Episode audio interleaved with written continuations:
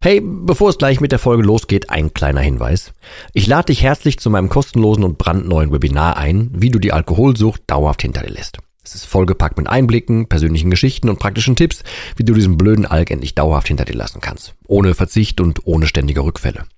Melde dich gern kostenlos an unter www.drymind.de slash Webinar und such dir einen für dich passenden Termin aus. www.drymind.de slash Webinar und ich freue mich, dich dort zu sehen. Und jetzt viel Spaß mit der Folge.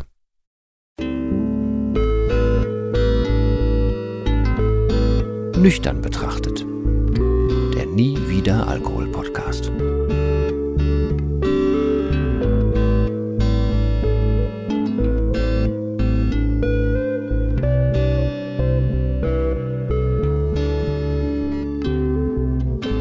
Ja moin und herzlich willkommen zu einer weiteren Folge von Nüchtern betrachtet.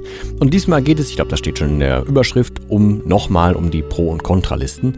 Nur nochmal ein bisschen anders. Ich habe das schon mal an anderer Stelle erwähnt und das ist auch ein Teil dessen, was ich im DryMind-Programm benutze.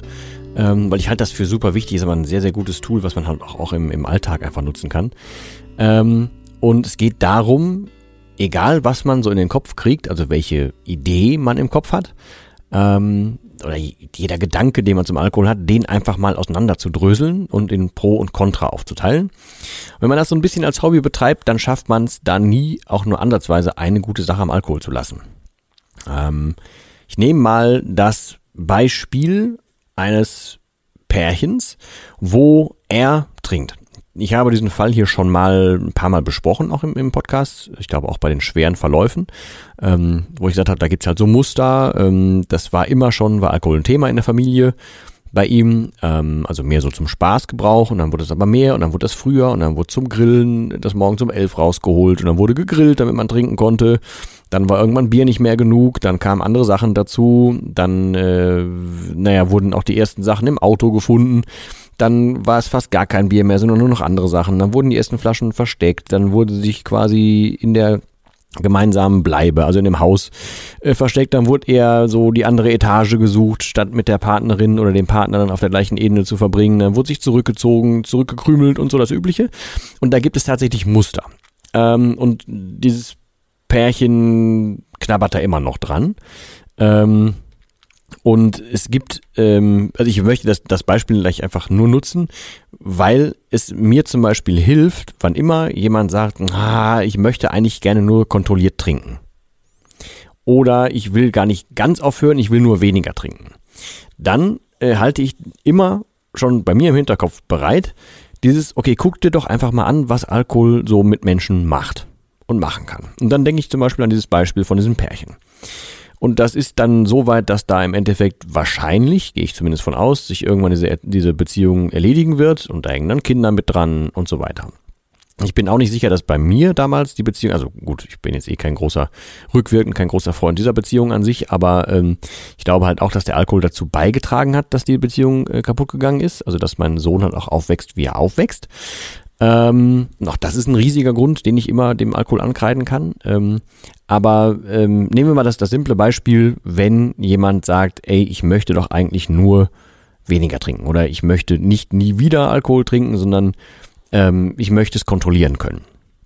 Dann ist meine Standardantwort immer so, warum willst du das denn kontrollieren können? Ja, meistens kommt dann sowas wie, ja, ich will doch gesellig sein oder ganz, ganz typisches Beispiel ist immer, ja, wenn das nächste Mal im Sommer gegrillt wird, dann will ich da nicht als einziger stehen, der nichts trinkt. So. Ähm, kann man jetzt auf den ersten Blick erstmal grob nachvollziehen, zumindest wenn man das so aus der Gewöhnung her sieht und man sich überlegt, yo, haben die immer schon so gemacht und dann hat man Angst davor, weil ist ja was Neues, ist was anderes und so weiter. Ich würde dann auf einer Pro- und Kontraliste erstmal anfangen, und fragen, warum ist das denn überhaupt wichtig, an so einem, ich sag mal, an so einem Abend da jetzt Alkohol zu trinken? Dann wird meistens kommen sowas wie, er ist gesellig oder schmeckt mir doch so gut und so weiter.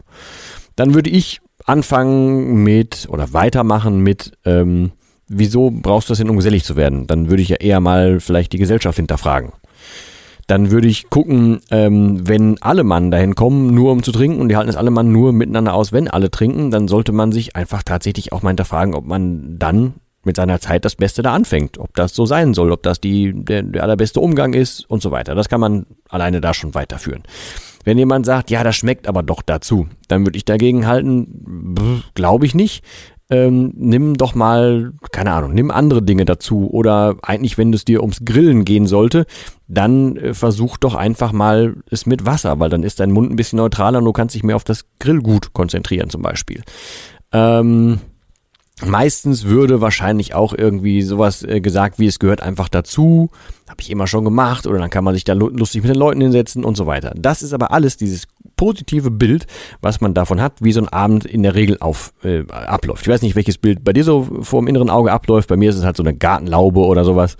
Äh, so, so seichtes deutsches Sommerwetter am Abend. Nicht zu warm, aber auch nicht zu kalt, sondern so, dass man halt erst noch in sommerlichen Klamotten dahin kommt und danach naja, abends halt irgendwann eine Jacke braucht oder so. Das ist so der Film, der bei mir innerlich abläuft. Ähm, dann stelle ich mir das auch erstmal so als halbwegs gemütlich vor und jo, ist auch gesellig und so weiter. Aber irgendwann kommt dann bei mir auf, Moment, irgendwann musst du halt, keine Ahnung, x-mal aufs Klo. Irgendwann äh, kommen irgendwelche Gespräche auf, die nur stattfinden, weil sie unter Alkoholeinfluss äh, angefangen wurden. Die halt, hält sonst keiner für richtig sinnvoll. Die kommen halt einfach nur, wenn alle abends eigentlich einen äh, geschlippert haben oder so. Ähm, dann kommt irgendwann der Gedanke auf, okay, wie kommt man denn dahin? Wie kommt man nach Hause? Was hat man denn für einen Aufwand betrieben, um dahin zu kommen? Was für einen Aufwand betreibt man, um da wieder wegzukommen? Also wie oft bin ich dann schon abends irgendwie zu Fuß irgendwo noch hingelaufen, bin durch komplette Stadtteile gelatscht, hab mit einem Bekannten haben wir mehrfach versucht, in so einer, in, in so, äh, so, so diesen Foyers von der Sparkasse zu pennen oder in Häusereingängen mal zwischendurch zu pennen, weil der Weg so weit war. Und das nur, weil erstens damals entweder keine Kohle für ein Taxi, kein Bock auf ein Taxi oder einfach nicht selber fähig mehr gewesen, irgendwie was zu fahren oder so. Ähm, und ich versuche dann einfach solche Sachen gegenseitig aufzuwiegeln. Das sind jetzt erstmal noch, noch relativ vage Beispiele ne? und, und fahrige Beispiele.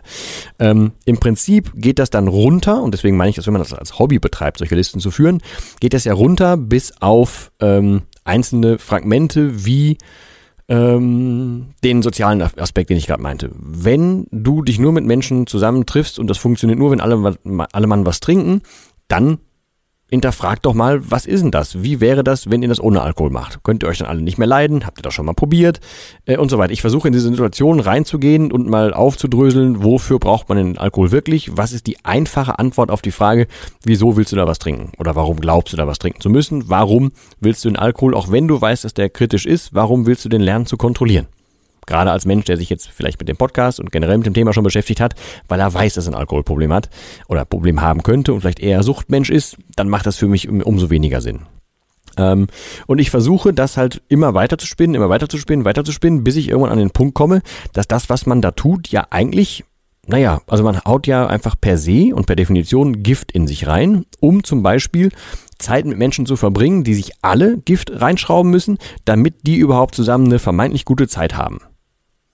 Das macht für mich nicht so irrsinnig viel Sinn, wenn man es mal runterbricht. Kommt man am Anfang vielleicht erstmal nicht drauf, ähm, wenn man das so sieht und denkt sich, ja, nee, könnte ja gesellig sein. Da steckt für mich aber einfach deutlich mehr oder halt in dem Fall auch weniger dahinter äh, und weniger Sinn einfach dahinter. Und das kannst du auf alles Mögliche erstmal generell anwenden, so im Kleinen, in der oberflächlichen Variante, dann kannst du mehr reingehen, mehr reingehen, mehr reingehen, mehr reingehen. So, und wenn jetzt jemand kommt und sagt, er möchte oder er wird dadurch geselliger, dann hinterfrage ich halt, ist das wirklich so? Und dann gucke ich mir das mit einer, Co, äh, mit einer ähm, Pro- und Kontraliste an ähm, und hinterfrag einfach, wirst du wirklich lockerer oder sozialer äh, durch den Alkohol? Da werden die ersten und jetzt sagen, jo, auf den ersten Blick, na klar, weil Zunge wird lockerer, man ist irgendwie, keine Ahnung, hat weniger Hürden und so. Ähm, aber ist das tatsächlich so? Habe ich an mehreren Stellen schon mal erwähnt. Ich bin nämlich der felsenfest überzeugung, dass das nicht so ist. Man überlässt dem Alkohol die Lockerheit, man ist aber nicht selber locker.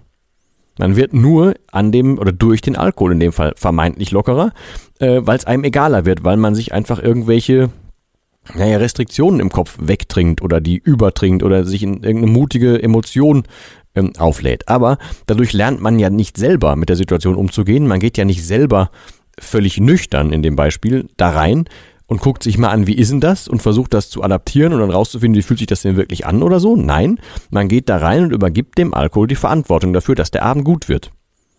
Das heißt, der Alkohol sorgt nicht dafür, dass man sozialer wird. Im Gegenteil, wenn man es genau definiert, sorgt der Alkohol dafür, dass du immer abhängiger davon äh, von dem Zeug wirst und selber immer weniger Ahnung hast, wie das denn eigentlich funktioniert. Du wirst also nicht sozialer, du wirst eigentlich eher asozialer. In dem Fall, du überspielst das nur immer mehr. Und das ist das, was ich mit einer Ko äh, äh, Pro- und Kontraliste meine. Ähm, am Anfang wirkt das erstmal wie, nö, stimmt, macht ja Sinn, für den Alkohol irgendwie zu wettern. Auf Dauer, wenn man es aber mal runterbricht auf irgendwas, kommt man eigentlich immer, wenn man es drauf anlegt, und ich lege es drauf an, kommt man immer dahin, dass man immer etwas Negatives am Alkohol findet und nichts Positives es gibt für mich nicht einen einzigen Grund, und ich habe schon mehrfach darüber diskutiert. Ich bin da eher so der Fan äh, davon zu sagen, dass ich zu 100% der Meinung bin, also wirklich 100%, dass man alles widerlegen kann, dass es nicht einen einzigen guten, außer jetzt, ne, also du brauchst, keine Ahnung, Alkohol, um eine Wunde abzutöten oder sowas, das ist was anderes. Aber ansonsten findest du nichts, äh, was den Alkohol legitimiert, was positiv am Alkohol ist oder was nicht anders positiver dargestellt werden könnte ohne Alkohol lasse ich mich auch gerne challengen für, aber es soll gar nicht um dieses Ergebnis an sich gehen und auch nicht um diese Zahl gehen, es soll darum gehen, um dieses Werkzeug, um dieses um diesen Mechanismus, dass du die Dinge, die du da eigentlich so alltäglich denkst, dass du die hinterfragst. Darum geht's. Und das sind für mich inzwischen tatsächlich ganz oft diese Pro- und Kontralisten, weil das kannst du auf jedes Thema ähm, anwenden. Und das ist halt Teil des Dry Mind Programms und da erkläre ich dir auch nochmal, wie man das genau macht, warum man das macht, wann man es anwendet und wie daraus halt Werkzeuge werden die du einfach anwenden kannst. Weil solche Werkzeuge kannst du dann nutzen, wenn deine Willenskraft gerade Unterstützung braucht, wenn du nicht mehr schaffst zu sagen, boah, ey, ich darf nichts trinken, ich will nichts trinken oder so weiter, sondern dann müssen halt irgendwann Werkzeuge in den Kopf kommen und zwar Mechanismen in den Kopf kommen, die dir, ja, die dich da an die Hand nehmen, die, die, die dich da durchleiten äh, und die dich so lange da durchleiten, bis das Ganze eine Überzeugung wird. Also bis du selber das von vornherein glaubst, was ich tief in, im, im Inneren inzwischen glaube, ähm, weil du das schon x-mal durchexerziert hast und so weiter. Aber da nehme ich dich halt äh, in dem Programm mit an die Hand. Aber ich möchte dir mehr oder weniger dieses Tool, weil das kann ja jeder anwenden, ähm, dieses Tool der Pro- und Kontralisten einfach wirklich nahelegen und dich mal, naja, dazu animieren, das selber mal zu probieren. Und sei halt fair dabei, sei offen und sei vor allem, wie nennt sich das immer so schön, ergebnisoffen. Probier das mal. Versuch mal, nicht die Sachen, was du meisten, was die meisten meistens tun, positiv am Alkohol zu sehen, sondern versuch mal die negativen Sachen zu sehen. Und ich wette, du findest mehrere Ebenen und noch eine Ebene und noch eine Ebene, so lange, bis du was Negatives am Alkohol findest. Und dann macht das ziemlich Sinn. Und das, was du dann Negatives am Alkohol findest, das ist ziemlich nah am eigentlichen Grund. Das ist bei fast allem so. Ich weiß nicht genau, wie du denkst, wie dein Denkapparat funktioniert. Wenn wir beiden uns über ein Thema, was du im Kopf hast, unterhalten würden, würde ich immer wette ich, würde ich immer einen Weg finden, das Ganze so negativ zu sehen, ähm, wie er tatsächlich ist. Und da hörst du vielleicht raus, dass das eine Überzeugung ist von mir. Äh, und die ist so tief, dass ich, ähm, ich habe neulich die, die QA-Frage bekommen, was aktuell meine größte Challenge wäre. Und meine größte Challenge hat nichts mit Alkohol zu tun. Absolut nichts. Also, ne, wir, wir unterhalten uns hier über das Thema Alkohol, aber das ist nichts, was mich, ähm, nö, also da gibt's ganz andere Sachen im Leben als jetzt den Alkohol. Der ist für mich, gäbe es diesen Podcast, diese Seite und so weiter nicht, ich erwähne das öfter, gäbe es das alles nicht, dann wäre mir der Alkohol so schniepen egal. Ich weiß nicht mal, ob es das Wort schniepen gibt, aber er ist mir halt einfach unfassbar egal. Ähm, und würde ich nicht tatsächlich mit mehreren Menschen damit helfen können, ähm, hätte ich das auch Ganze, das Ganze auch irgendwann gar nicht mehr so präsent. Klar, das hält mich ja selber so ein bisschen ähm, auf den Zehenspitzen, wie ich es immer nenne. Das ja, aber auch das bräuchte ich nicht, weil die Überzeugung halt so dermaßen gewachsen ist, dass das Zeug mir nichts mehr kann. Weder dieses Wesen, noch der Virus, noch wie auch immer man das nennen möchte, aber der Alkohol kann mir nichts mehr. Ja. Ähm, wie gesagt, falls du dich dafür interessierst, guck bitte alles in den Show Notes, ist alles verlinkt oder geh einfach auf www.drymind.de, da findest du auch nochmal alles zusammengefasst. Guck einfach auch generell bei mir auf der Seite auf nie-wieder-alkohol.de vorbei. Komm auf Instagram vorbei oder guck dir YouTube an oder so. Ich verlinke das alles in den Show Notes. Guck da gerne mal rum, versuch dich weiter zu informieren und bleib unbedingt am Ball. Hör dir auch gerne die Folge hier vor an, wo ich unbedingt nochmal versucht habe zu appellieren, dass du unbedingt in eine Umsetzung kommen musst. Äh, und ansonsten fühle ich einfach frei, dich erstens quer zu hören, dich mit den ganzen Inhalten zu beschäftigen, aber auch dich äh, einfach bei mir zu melden. Auch das ist alles verlinkt. Ich danke dir für deine Zeit, wünsche dir nur das Allerbeste und verbleib wie immer mit dem letzten Wort und das heißt hier Tschüss.